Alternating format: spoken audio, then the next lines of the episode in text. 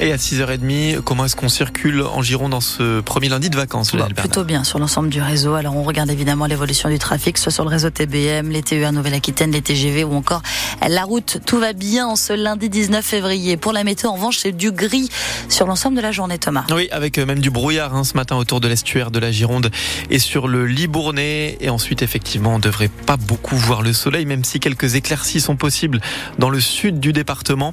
Pour les températures, 11 degrés degrés sur le littoral ce matin, 10 à peine pour Libourne, 12 à Bordeaux.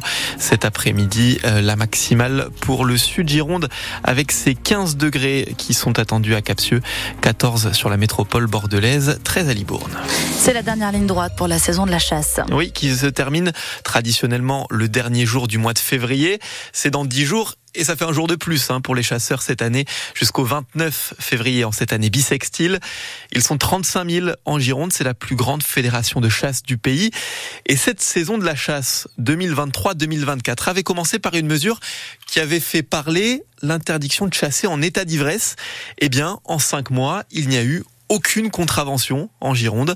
En même temps, tout le monde se renvoie la balle. L'OFB, l'Office français de la biodiversité, dit que c'est à la gendarmerie de faire les contrôles. La gendarmerie dit que c'est à l'OFB. Alors les chasseurs n'ont pas beaucoup soufflé dans les test ces derniers mois. Jules Brelas, vous l'avez bien constaté pendant une battue en Sud-Gironde. Un coup de corne pour avertir que les chiens sont lâchés pour cette battue au renard décidée après une attaque de brebis. Voilà.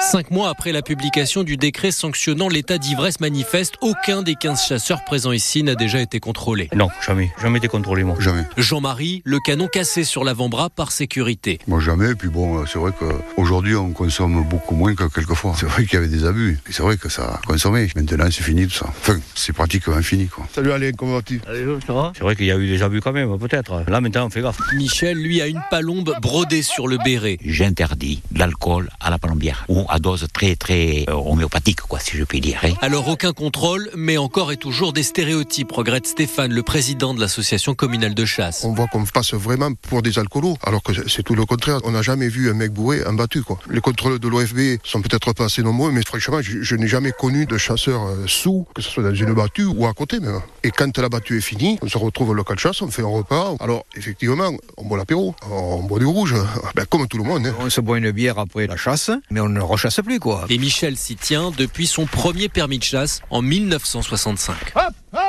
Reportage France Bleu Gironde de Jules Brelaz. Alors l'OFB, même si elle ne contrôle pas l'alcoolémie, fait quand même tous les ans le bilan des accidents. Et ils augmentent hein, cette saison, 8 pour la saison de chasse contre 4 pour la précédente. Une jeune femme de 22 ans qui souffre de troubles autistiques a disparu de chez ses parents à Mérignac. Aucune nouvelle de Roslan depuis la nuit de mardi à mercredi. La police a lancé un appel à témoins et la cherche notamment quartier Mériadec à Bordeaux. Sa photo et toutes les informations à connaître sont sur francebleu.fr. La fin de la grève à la SNCF ce matin. Après un week-end où les contrôleurs ont largement arrêté le travail, le préavis sera levé dans une heure et demie. Il reste encore quelques petites perturbations ce matin sur les TGV. 150 000 voyageurs ont été touchés dans le pays ce week-end. Autour des deux tiers des Bordeaux-Paris et Paris-Bordeaux ont été annulés. La fin de la grève jusqu'à la prochaine, puisque les aiguilleurs ont déposé un préavis pour le week-end prochain pour demander de meilleures conditions de travail et une indemnité de circulation de 300 euros. Et puis le week-end est terminé, mais il y a foot ce soir. Les Girondins se déplacent à Amiens. Oui, un match pour se rapprocher du top 5 qui permet de jouer la remontée en Ligue 1. Les Bordelais reviendraient à 4 points en cas de succès ce soir en Picardie. Match qui tombe comme souvent avec les Girondins de Bordeaux depuis 7-8 ans, à un moment où l'actualité se joue aussi en dehors des terrains, avec ces rumeurs de vente du club.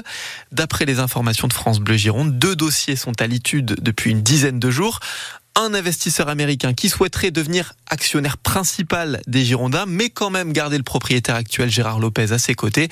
Et puis un autre dossier qui concernerait un actionnaire minoritaire. Alors toutes ces rumeurs, Hugo Deschamps est allé demander aux supporters des Girondins ce qu'ils en pensaient. Oui, car il faut le dire, on a connu de meilleures saisons. Il y a des moments ça va mieux, des moments moins bien, c'est compliqué. Trois ans en Ligue 2 bientôt, ça fait un peu tâche pour un club comme ça. Elle n'est pas brillante, effectivement. Il y a eu beaucoup de déceptions ces dernières années. Alors, la solution pour Yuri, 21 ans, casquette des Girondins sur la tête et abonné au club depuis qu'il est tout petit bah, Je pense qu'on devrait tout changer, changer de président, changer de propriétaire et recommencer tout à zéro. Pour d'autres, oui, il faut du changement, mais pas repartir à zéro non plus.